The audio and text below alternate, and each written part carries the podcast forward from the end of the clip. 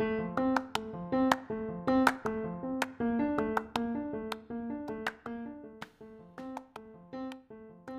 un ir y venir de gente que pasa al lado del bulto sin detenerse.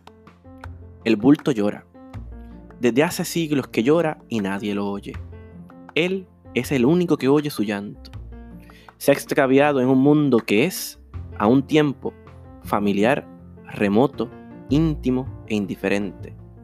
No es mundo hostil, es un mundo extraño, aunque familiar y cotidiano, como las guirnaldas de la pared impasible, como la risa del comedor.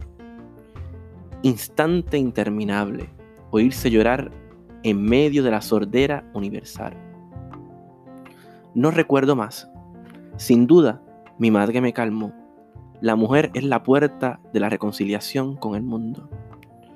Pero la sensación no se ha borrado ni se borrará. No es una herida, es un hueco. Cuando pienso en mí, lo toco. Al parparme, lo palpo. Ajeno siempre y siempre presente. Nunca me deja. Presencia sin cuerpo, mudo, invisible, perpetuo testigo de mi vida. No me habla, pero yo, a veces, oigo lo que su silencio me dice. Esa tarde comenzaste a ser tú mismo. Al descubrirme, descubriste tu ausencia, tu hueco. Te descubriste. Ya sabes, ya lo sabes. Eres carencia y búsqueda.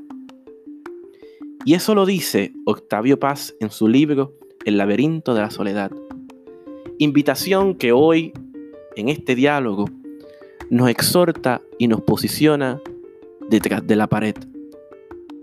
O mejor dicho, detrás de la puerta.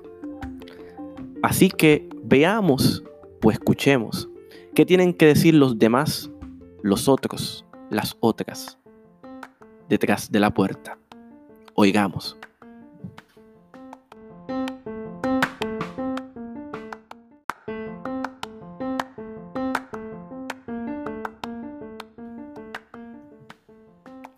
Hoy represento la voz de las otras y los otros, pero no tomo sus palabras.